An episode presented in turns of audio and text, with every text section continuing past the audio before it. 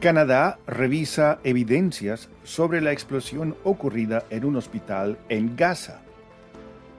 Canadá ofrece pausa en los pagos de la deuda a los países afectados por desastres naturales. Wab Kinew juró oficialmente como primer primer ministro indígena en Manitoba. Senado canadiense estudia proyecto para la creación de una renta básica garantizada. Ottawa invertirá en un programa de observación de la Tierra por satélite. Bienvenidos a la actualidad canadiense en 10 minutos en esta tercera semana de octubre de 2023. En nombre de Radio Canadá Internacional va un cordial saludo. Desde Montreal, Rufo Valencia les da la bienvenida.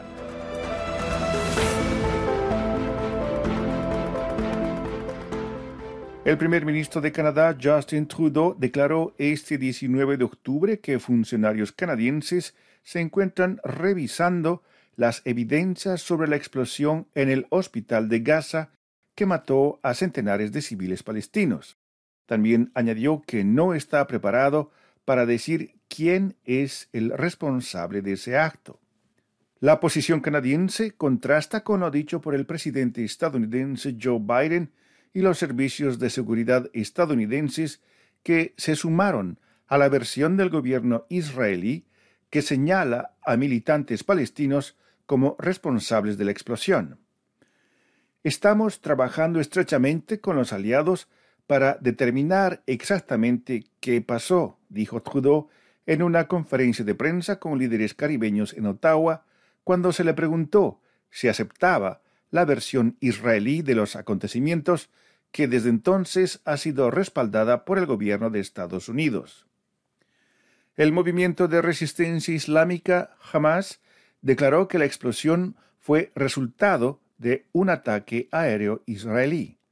Por su lado, el ejército israelí argumentó que la causa fue más bien un cohete fallido lanzado por militantes palestinos. Están escuchando La actualidad canadiense en 10 minutos, un podcast de Radio Canadá Internacional.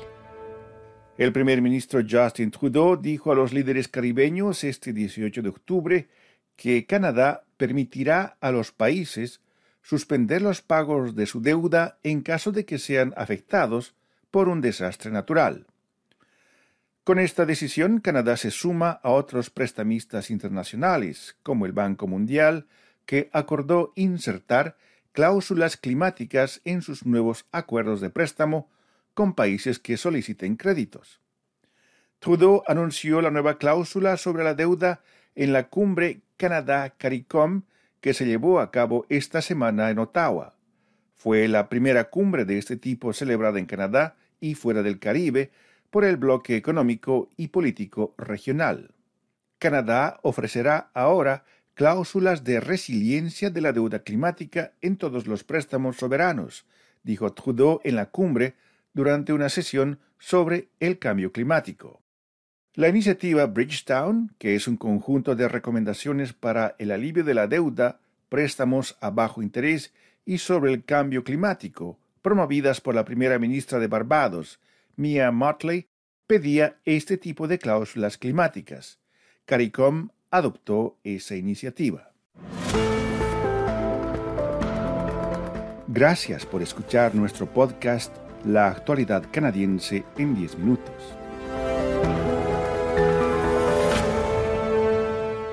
Llevando un tocado ceremonial de plumas de las primeras naciones, este 18 de octubre, Wab Kinew asumió oficialmente el cargo de vigésimo quinto primer ministro de la provincia de Manitoba en una colorida y tradicional ceremonia de juramento. En la ceremonia que se llevó a cabo en The Leaf, en el parque Assiniboine en Winnipeg, Kinew prestó juramento al cargo, convirtiéndose en el primer primer ministro indígena de una provincia canadiense.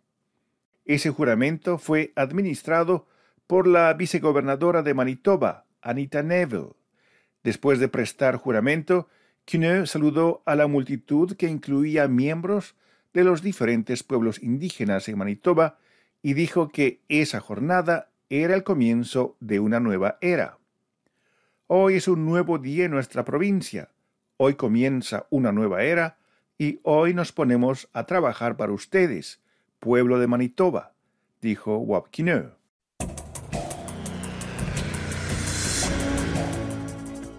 El Senado canadiense se encuentra estudiando el proyecto de ley S-233.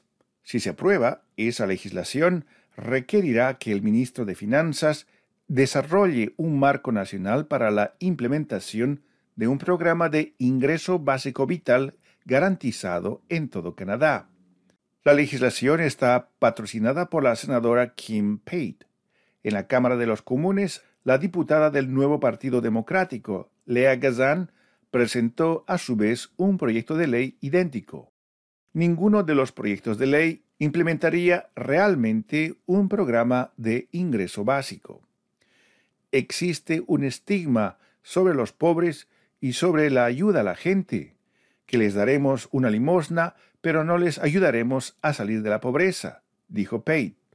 Los miembros del Comité Permanente del Senado sobre Finanzas Nacionales tenían preguntas sobre la efectividad de un programa de ingreso básico, particularmente su impacto en la economía canadiense y el gasto gubernamental.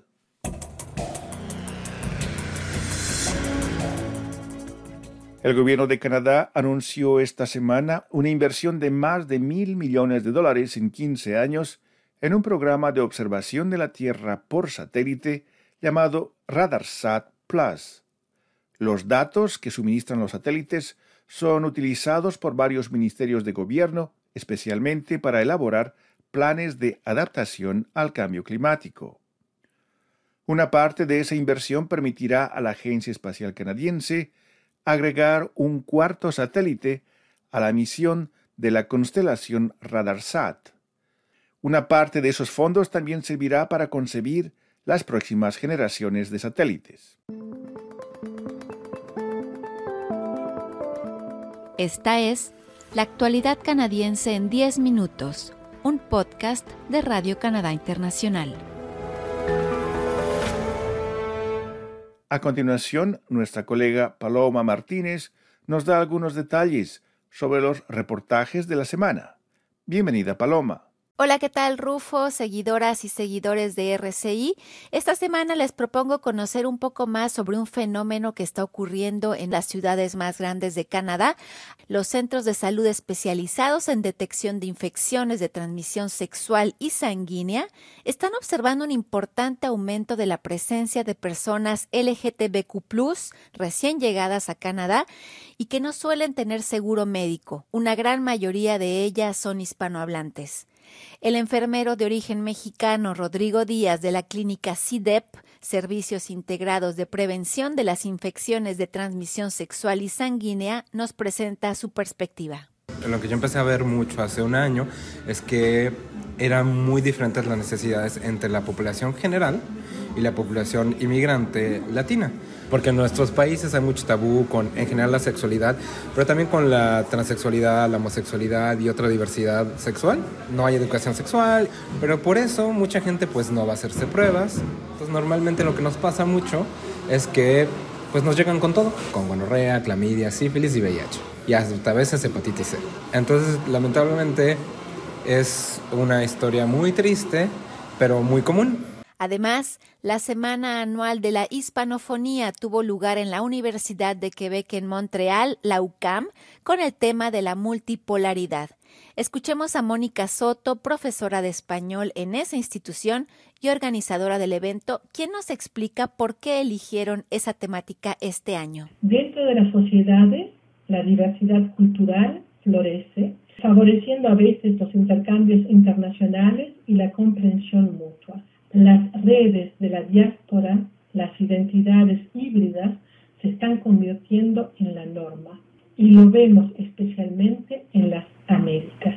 Es innegable que la multipolaridad nos ofrece oportunidades únicas para enriquecer nuestras vidas mediante el descubrimiento de nuevas experiencias e ideas. Además de la UCAM, en ese reportaje también les hablamos de los ejes de investigación y docencia de los principales grupos académicos latino-canadienses del país. Los reportajes completos están como siempre en nuestro sitio internet. Es todo por mi parte, Rufo. Muchas gracias y buen fin de semana. Muchas gracias, Paloma. Aquí llegamos al final de la actualidad canadiense en 10 minutos, un podcast semanal de Radio Canadá Internacional. Desde Montreal, Canadá, Rufo Valencia les agradece por su atención y será hasta la próxima semana.